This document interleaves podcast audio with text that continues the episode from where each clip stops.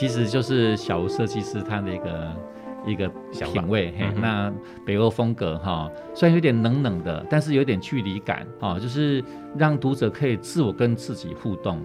而不必说很很吵闹哈啊，嗯、那有一些啊、呃，就是洁白的这种白色为底哈，但是它里面其其他都是用啊、呃、书架啊各方面用黄色的，黄色很温暖的黄色，又带进温暖。欢迎光临，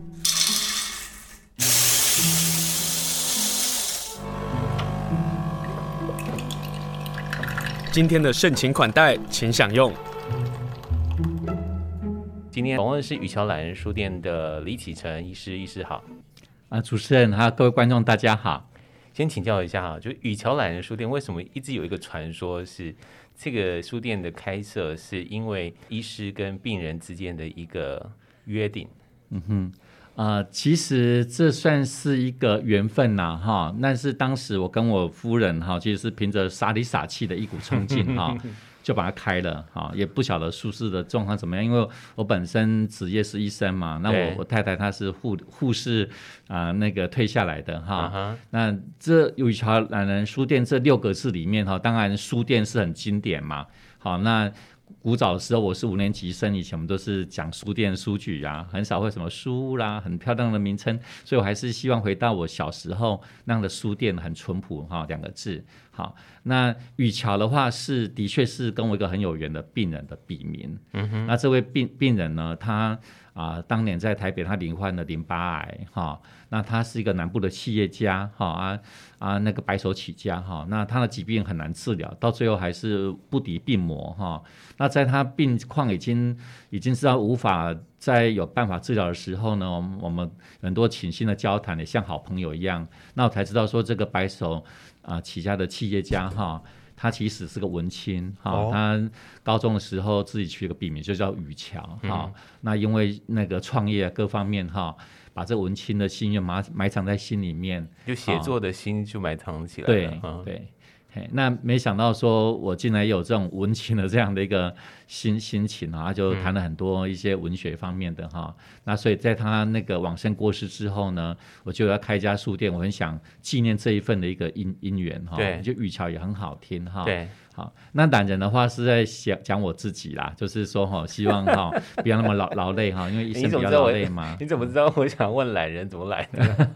嘿，因为其实其实懒人很难听呐，所以当时哈很多亲友劝我不要把懒人弄上去，这样太懒惰了哈。啊，我这个其实这种。反讽嘛，哈，文学要反讽一下，哈，就是就是说，呃，其实我是很过于勤奋的人，啊，需要懒惰一下。然后呢，我期待如果来的这个读者、顾客，哈，也可以来，可以懒散一下，慵懒一下，嗯，好啊，假日来看看书，也可以不用买书啦，啊，书店里面有摆的沙发，然后有呃数十张椅子，可以轻松的坐下来，哈，啊，一个慵懒的心情，哈，好好的跟自己的心灵对话。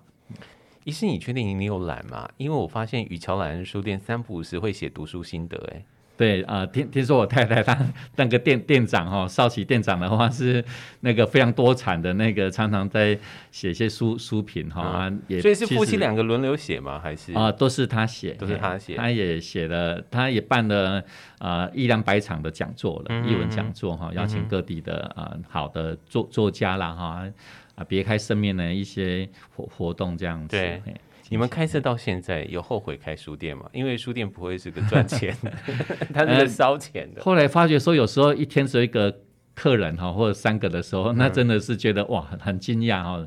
雨桥懒人书店开设到现在啊，它有一个，其中有个特色哈，就是你刚刚讲的，就希望大家到书店发懒一下，然后坐坐沙发。雨桥懒人书店的整个书店的设计。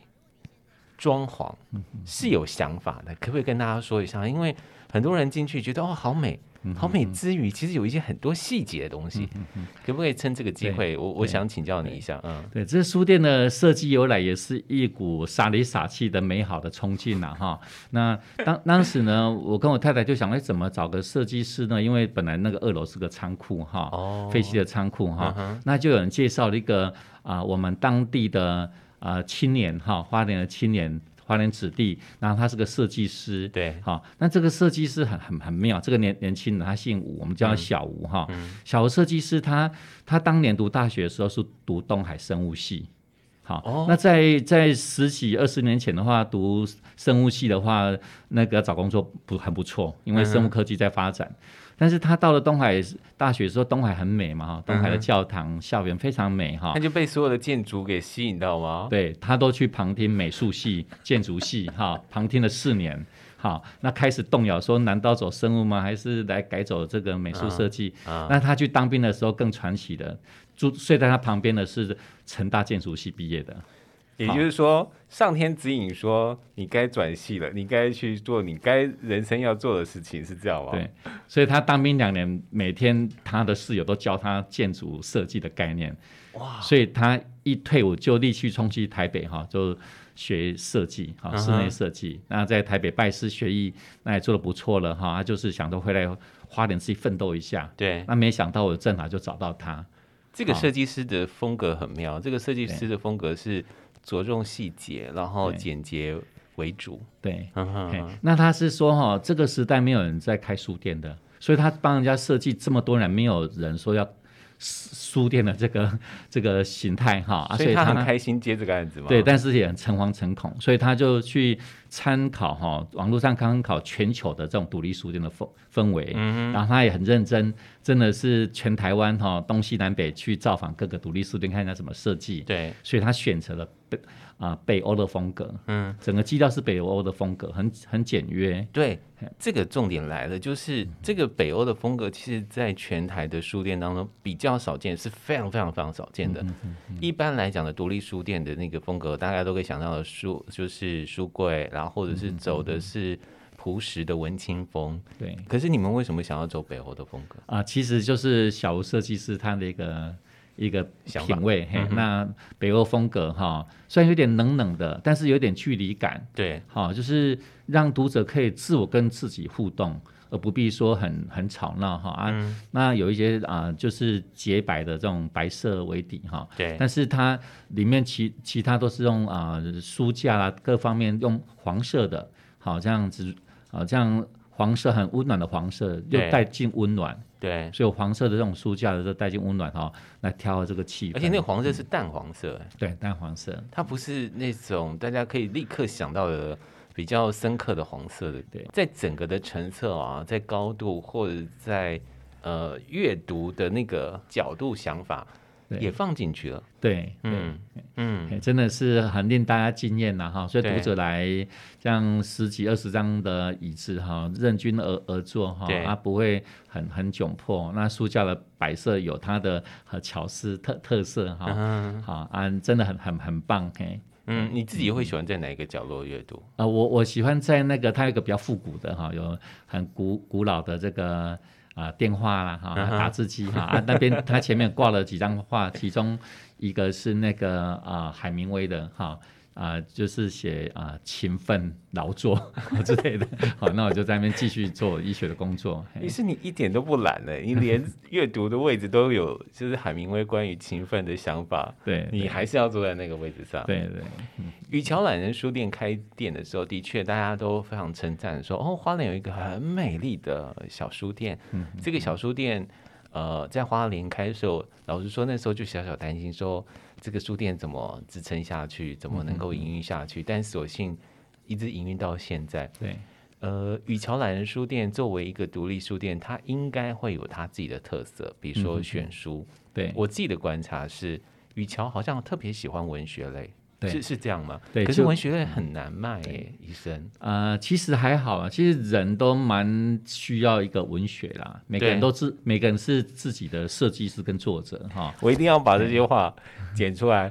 每个人都需要文学，嗯、对，啊，是自己的设计师嘛哈。只是啊、呃，即使是企业家，他也不晓得说他其实也是个小小的文学家哈。他在彩绘他自己的人人生嘛。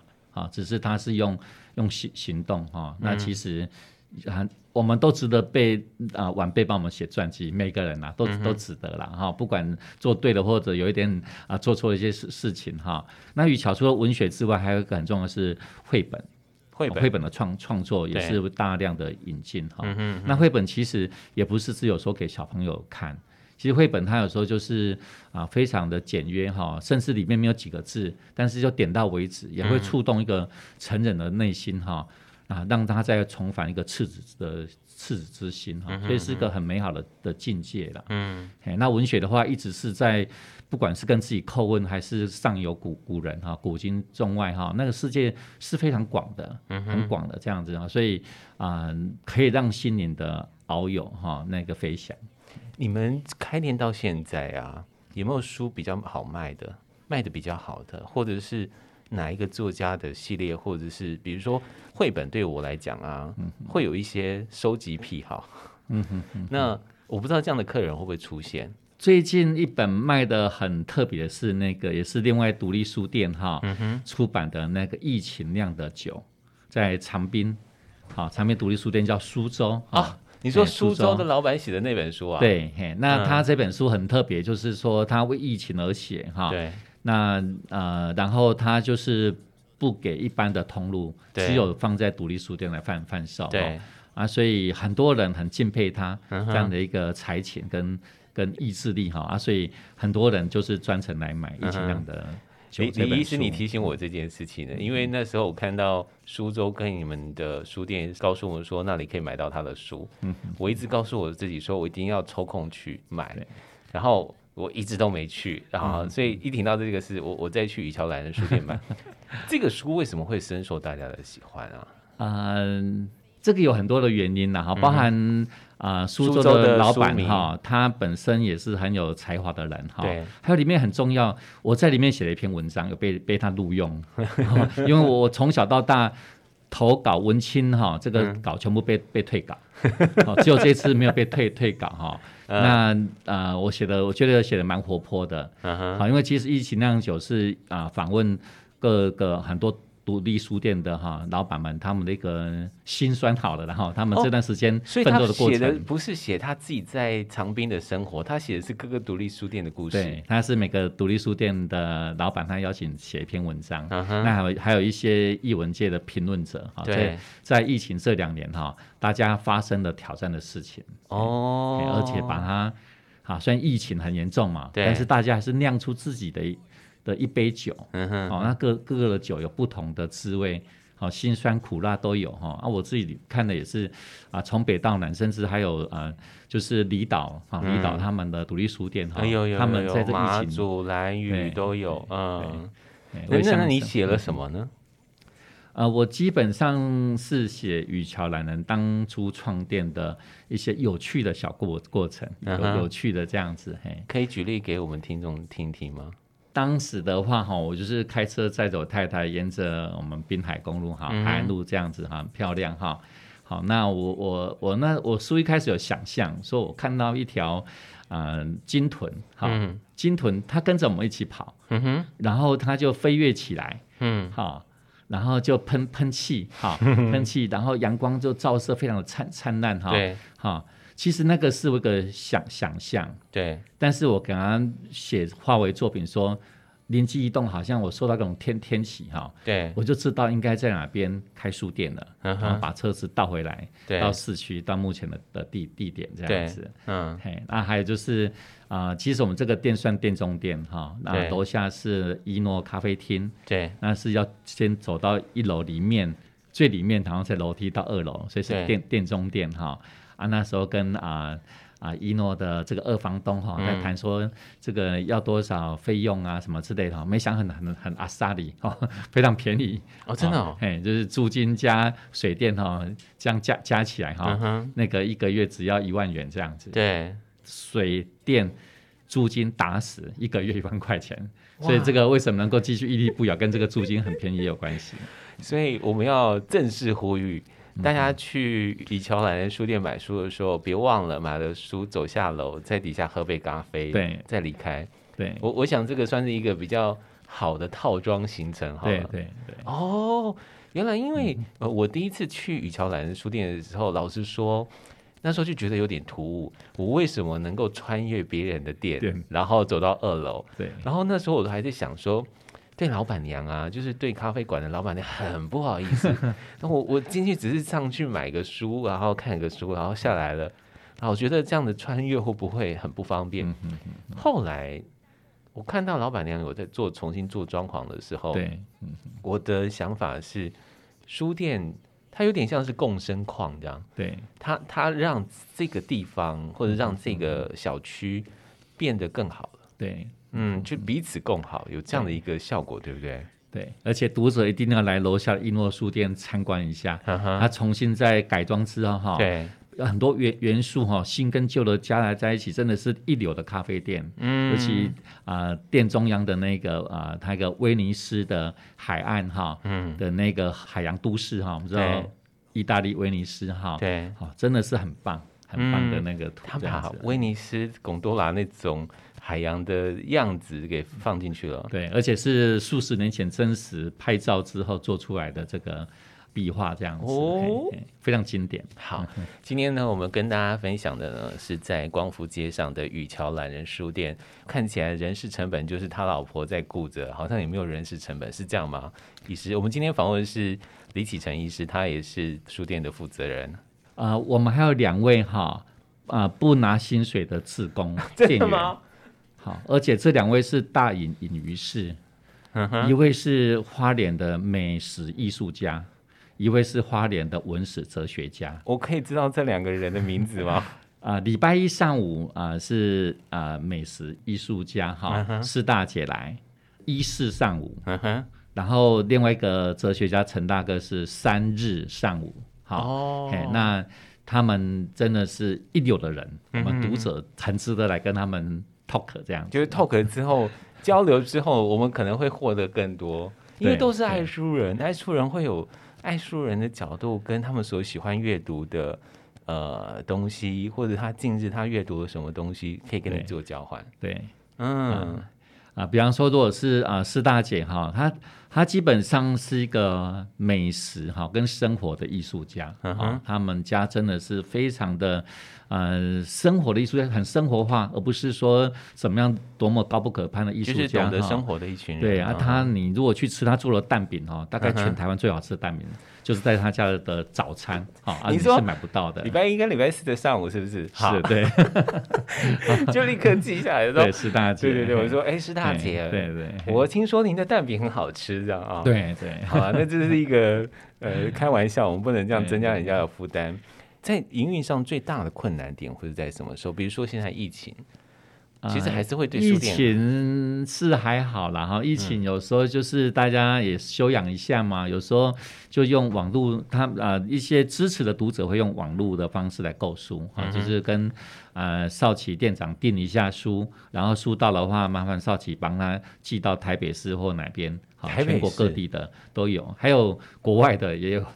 纽西兰、香港也有来订订书的，也有。他为什么要这么大费周章的啊、呃？就是支持独立书店，嗯，支持独立书店，嘿，这个很重要，这个很重要。对，他就是说你把书订来哈，然后寄到啊、呃、某个城市哈，就台北市某个地方，那他回国他会去拿。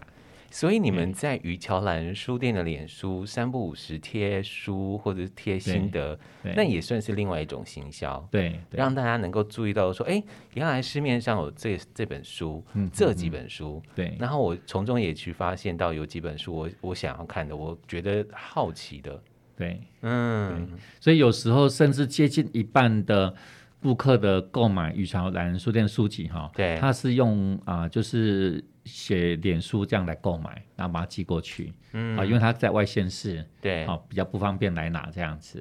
好，另外一半才是直接来的一个读者。一样的呢，今天雨桥兰书店的李启成医师来到我们节目现场啊，我就说医师来准备一本书吧，来跟大家来分享。结果医师拿来的时候，我必须坦诚。这本书有出版，我都不知道啊！这就是要去独立书店或是要去书店的原因。比如说，我们自己常常在关注阅读，但有太多的书，我们其实是没有发现的。偏偏呢，这本书的作家呢是大有来头，非常红的作家。如果喜欢阅读的呢，家里总会有几本哦。Stephen King，史蒂芬金。医师，你为什么想要介绍一本恐怖小说啊？因为这个恐怖小说是很、嗯、很特别的哈，是史蒂芬金是我我心目中觉得他应该得到诺贝尔文学奖，因为他恐怖小说哈，我自己也是，我从小就怕鬼，啊，我真的非常非常的怕怕鬼哈，但是他的恐怖小说竟然把那种文学人性哈。还有很多可以应用到现代哈的很多元素都放进去，这是他最近的一本小说哈，uh. 啊叫做《如果他流血》哈，嗯，好，如果他流血，它里面有四篇短篇小说的集结出来了哈，那啊我我是先看了两篇了，就是非常的惊艳，嗯，比方说他的第一篇哈，哈罗根先生的电话，哈，Mr. Harlogan 的电话，这个电话是讲 iPhone，嗯哼，iPhone 闹鬼，他写了一篇。第一代的 iPhone 闹鬼的事情，好，为什么觉得突然觉得好恐怖哦？好像那种日本的鬼电影的出现，嗯、iPhone 闹鬼，然后呢？但是很感人，这是一个很感人的闹鬼的故事，这样子。哦、好，讲到一位老企业家哈，嗯，那他的晚年哈，跟一个大概九岁的小男生哈，他们之间的情谊，而且是借着书。他请这个、哦、呃小学生哈，每天放学来来念书给他听，因为他已经年纪老了，视力不太好。对，好，那种种的一些很巧妙的情缘当中，那小男生也敬仰了这位企业家，对，觉得说啊，你那么老哈，你又那么有钱，你应该要懂一些现代东西，所以他送给他一只 iPhone。第一代的 iPhone，你说老先生送给这孩子，不是孩子送给孩子送给老先生，OK，这样送给是 iPhone，因为他给他很多的零用金啊，哈，工工读费啊，哈，等等哈，好，那结果这只 iPhone 呢，老先生他他当然到个年纪他就走了，嗯，但是很巧妙的是，老先生的一些灵魂哈，让读者感觉到老先生灵魂藏在这个 iPhone 里面，啊啊，所以这个 i iPhone。好，那个跟这个孩子哈起了一些后来他人生的的互互动哈，好、uh. 啊，这个孩子长大到大学等等，有遇到一些人事上的一些不平啊、困难之类的哈。那这老企业家是一个非常正义感的人哈，对啊，无形中呢，在另外一个世界哈，竟然协助他摆平了这个现实世界里面一些不合理之之事。但是呢，很妙的是，其实这像这个边的小说哈，完全没有写到个鬼字，没有，没有，然后也没有证实说有个鬼魂跑出来，都没有。但可是我们读者感觉到它的存在。那也就是说，哈洛根先生他没有打电话给这个小孩吗？就是你知道，恐怖电影之恐怖，对，并不是真的要鬼出现，对，而是那个惊悚从背脊发凉的感觉出来。对对，比如说电话铃声响了，对，然后所有人就在电影院吓了。吓死了，这样对、嗯，不会有这个桥段。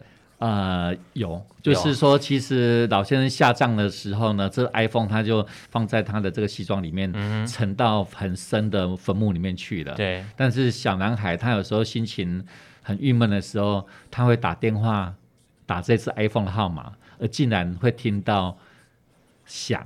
然后会有一个留言说啊，我现在人不在了，你什么样之类的。可是已经死那么多年了，理论上电池也没有了。嗯，对，那个电力。但是呢，他留言只是说啊，那个请你留言什么之类，东东好，OK。但是过了一阵子，这个孩子哈，在现实世界遇到一些不平，那些事情哈，迎刃而解。嗯迎刃而解，哦、坏人被被有一些遭遇，嗯、啊，他遇到一些坏人，就会有一些迎刃而而解。嘿，我我们不能剧透太多，对，但是说到这里呢，你会不会觉得对这个故事感到好奇？就是会有一点点的恐怖，可是老觉得后面那个温馨的成分，对，是更多的。对，这也是 Stephen King 的恐怖小说里很大的不同，在于人性跟这个温暖，让李医师很喜欢读 Stephen King 的小说。而且我我个人其实是蛮重视很感性哈，感动，嗯、还有很人性的问题的哈。嗯、而且最好是一种启发。那其实他这样这样的短篇小说，他有很多的人人性的讨论点、脆弱点，嗯、哼还有对一些理念啊、社会啦、啊、真善美啦、啊、正义啊，要去坚持到什么地方啦、啊？啊，人遇到困难要怎么样去面对到什么样的层次啊？哈，嗯，他有很多很深刻的的一个探讨。其实他借着。很奇特的剧情哈，来跟读者互互动，对他并没有直接给出答案，但是其实读者总是感觉到啊，Stephen King 要跟我们讲些什么。嗯，所以这本呃由皇冠出版社所出版的书，如果他流血，他呢是物质的那个他啊，并不是人字旁或者女字旁的他啊，并不是有生命的他啊。如果他留下，哎呦，光是这个书名，那个他就觉得好恐怖哦。那个他到底是鬼呢，还是什么样的东西？这样哈，它是分四个故事啊。我们刚刚跟他说的是哈洛克先生的电话，查克的医生。那如果他流血是里头的第三篇，然后老鼠，就这四个故事来说，Stephen King 最近想要跟大家分享的故事。对，嗯。那我是有些看到第二篇的哈，第二个故事查克的一生哈，这是在讲那个啊人类的这个世界末日哦来临的时候。医生，但你知道，就是世界末日的题材其实被写的非常多了。嗯嗯啊，不过他我觉得他的手法很特别，就是读者来看的话，其实没有警觉到说哦，原来是在讲世界末日来了。嗯，好，但是。但是呢，就是说里面人物的互互动哈、哦，它很奇幻。然后啊、呃，大家在面临说可能整个人生生命世界要消失之前，哎，大家还是怎么样的在这个情感上哈，嗯、在日常生活上如何的那么的坚毅的去去去追寻着、存活着、去实实实践着哈。好，呃，好，那就下一秒钟世界末日来了，没有关系，大家就突然间 stop 停止。嗯嗯、好，但是他之前有很多。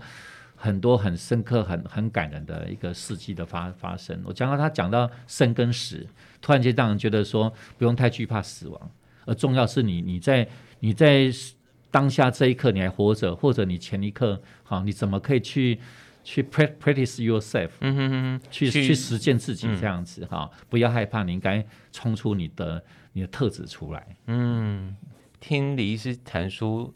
会逼大家买书，对不对？你会不会觉得很想买书？对，而且这个故事很有意思，一开始就告诉你说，已经八个月没有网路了。哎，我们现在，你只要一天，不要说一天了，半天没上网，或者你手机不在旁边，你没有上网，你就觉得在恍惚就是一个世界末日。但是史蒂芬金一开始就用这个 catch 到大家，就是他已经八个月没有网络了，到底会是如何？然后最近乌俄战争一起，然后他就是说。俄国政府被推翻了，巴拉巴拉巴拉的，就觉得好像，对，我们似乎感受到这个跟我们有很强烈的关联，对，哦，但是史蒂芬金好像对你来讲有更深刻的印象，是从一部电影，然后影响你觉得想要多读他的书，是是这样吗？对，就是距离现在二十八年前哈，嗯，二十八年前一九九四年哈，我看了一部电影啊、呃，叫做《刺激一九九五》。其实你是看的是大荧幕啊，大荧幕哇，很多人 很多人没办法看到大荧幕，因为那时候大家 没有注意到这部电影。对，嗯，那这部电影的话，我想很多读者应该有有些有看过，其实它不是恐怖片，完全不是。对。啊，是是非常讲啊，如何去追心灵追寻自由哈，而且在生活态度上，而且在事件上哈，也是追寻自由的故事。对，啊，那基本上就是一个银行家，他很不巧被诬诬告，然后关在监狱里面被判无期徒刑。嗯哼，啊，他如何在监狱里面的活动，然后他如何逃出监狱哈。嗯，这这个电影当时我那时候看的时候还很年轻哈，二十几岁，没有想到，没有想那么深。只是后来在人生岁月当中，哎，总这部电影总是在我心中偶尔会浮浮现。哦，那后来我我坦白说，我自己后来看了三四次，后来这样就去买了一个 DVD，永久保保存这样子。嗯，那我在有一次不小心的看书评当中，才发觉说，哦，原来《刺激一九九五》的。啊、呃，原著小说就是史蒂芬金写的。嗯，嗯，他在他有一个也是短篇小说集，叫做《四季》哈啊，就是春夏秋冬四季哈 （Four Seasons） 里面的第一篇的啊呃小说，就是《四季一九九五》这样子哈，所以我才很惊讶说他有这样的的才情哈，嗯、而且我去看原著小说的时候，发觉说他根本编剧不太什么改编。几乎是按照里面这样演，对，它里面的对白非常的的经典。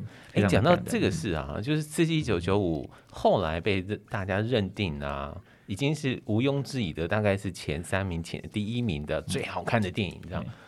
它里面有很多经典名言，嗯哼，在四季的这个原著小说里头也是这么的被陈述的嘛？对，完完全非常忠实的被陈述出来哈，而且他看他这个小说，就是直接看到那个剧情。嗯哼，好、哦、啊，所以那个导演真的是很厉害，真的可以拍摄的那么好哈，相相映成趣。但是他当年竟然奥斯卡金像奖几乎入围的全部都没有 没有没有获获获奖哈，他完全被奥斯卡给忽略了。哦、对，嗯、但是后来很多影评人都同意他应该是要列入啊、呃，就是二十世纪哈，几乎就像主持人讲，应该在前三名的、嗯、的作品。嗯，嗯，不管是史蒂芬金或是刺激一九九五，对你来讲。呃，最深刻或是给你的改变会是什么？其实我们活在这世界上离不开人人情啊，啊，情绪啊，还有自己一些美好的想象这样子哈、那所以就啊，书的这个经营哈啊，也也的确每个人哈、都值得跟自己对话了哈、有时候我们说啊，像我是个肿瘤科的医师，我、啊、很多是癌症的病人哈、本身是骨髓移植的专科医师的哈。啊那治疗有胜有败，有些血癌骨髓移植成功，但是有一大半也是疾病没有办法哈死亡哈。那那即使我们都啊、呃、身体很健康，到了八十岁、九十岁、一百岁，也是会离开这个世界嘛哈。那我们有没有什么机会认识自己是一个大课题？嗯哼，我们可能太多时间在认识别人哈，或者自己啊，即使是夫妻、小孩哈，父母也算是一个其他个体嘛。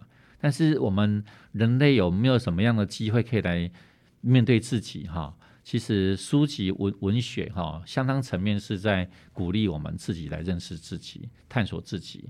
好，包含说，即使我们很脆弱、很很 weakness，好，或很害怕或者很语言不明都没有关系，勇敢的面面对自己，来自己的面目，然后让自己再重新的一个的奋起成长。嗯。讲到认识自己啊，这的确是我们每一个人的课题。可是，光是你进书店，哪些书或是哪一类的书会吸引到你？在选书方面，他也算是认识自己啊。因为有些人他就偏好文学类，那有些人就是偏好大自然的书籍。对，你就会发现哦，原来我这么爱大自然，原来关于走路的书是我想要看的。对，原来在烹调这个事情上，我这么的有兴趣。